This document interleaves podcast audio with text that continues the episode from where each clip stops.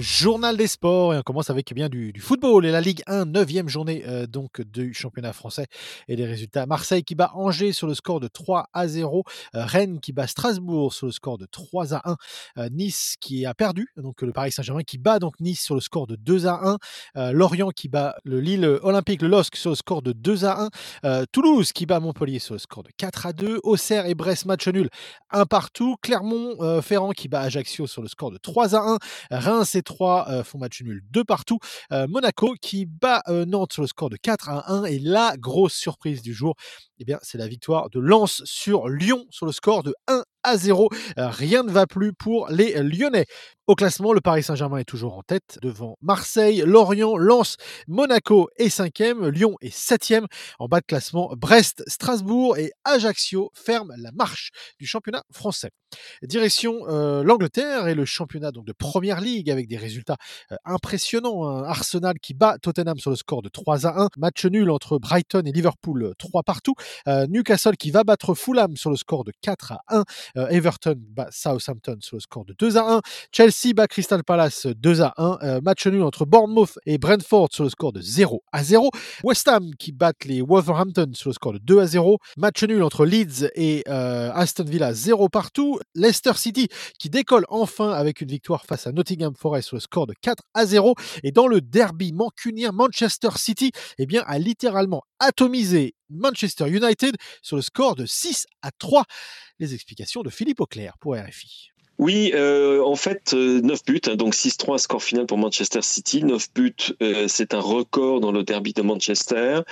Au passage, ce score final de 6-3 euh, ne reflète pas véritablement la physionomie de la rencontre. Je pense que si nous avions eu un 9-1, on aurait peut-être été plus proche de ce, que ce à quoi on a assisté, avec en effet deux hommes qui ont survolé le match et survolé comme la tête de Erling Haaland sur un corner où on a l'impression qu'il est resté suspendu comme si quelqu'un le tenait comme une marionnette avec un fil euh, invisible, un petit peu à la Ronaldo. Hein. Trois buts absolument magnifiques donc pour Erling Haaland. Euh, dont c'est le troisième coup du chapeau consécutif à domicile avec les Citizens. C'est assez extraordinaire. Il en est maintenant à 14 buts en 7 matchs de Première Ligue. Il finirait la saison actuelle avec 76 buts.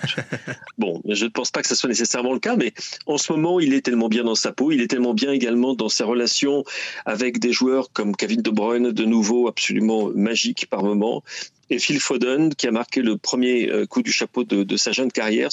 Mais une équipe de City qui était tellement, tellement au-dessus que même s'il demeure un point derrière Arsenal, on voit très, très, très mal comment quiconque pourrait les empêcher de se succéder à eux-mêmes au palmarès du championnat d'Angleterre. Voilà, donc Philippe Auclair pour RFI. Au classement, Arsenal est en tête, on vous le disait, devant Manchester City, Tottenham, Brighton et Chelsea, qui est donc cinquième de ce classement. On continue d'ailleurs de parler de, football, euh, mais en Indonésie, eh bien, un match a dégénéré terriblement, plus de 120 morts. Oui, 120 morts lors d'un match de football. Alors, pour mieux comprendre le football indonésien, écoutez ces propos de Jules-André Onana. Joueur sénégalais, il a joué en Indonésie. Il nous explique pourquoi de telles tragédies arrivent toujours. Passionné, c'est même pas le mot qu'il faut utiliser. Il faudrait multiplier ça par 10. En fait, l'Indonésie, ils sont passés de ce qu'ils appelaient euh, perserikatan, qui signifiait euh, des championnats où les identités ethniques étaient représentées. Et ils ont fait la transition vers un championnat beaucoup plus professionnel qui voulait aboutir à éradiquer un peu ces appartenances ethniques. Sauf que les équipes sont toujours créées autour de la communauté de Java, la communauté de Sumatra, dont les équipes euh, mythiques ont toujours cette racine euh, ethnique. Les équipes sont très, très enracinées dans leur clan, donc c'est un peu compliqué. Mais quand j'avais arrêté ma carrière, que je travaillais comme agent, je sillonnais le pays, il y avait de moins en moins ce genre de mouvement de foule ou d'intimidation dans les stades. Les matchs se jouaient à peu près normalement.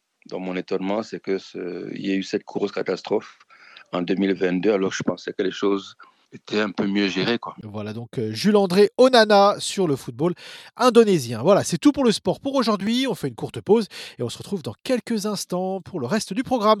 Vous écoutez le français et vous êtes sur Radio SBS. A tout de suite.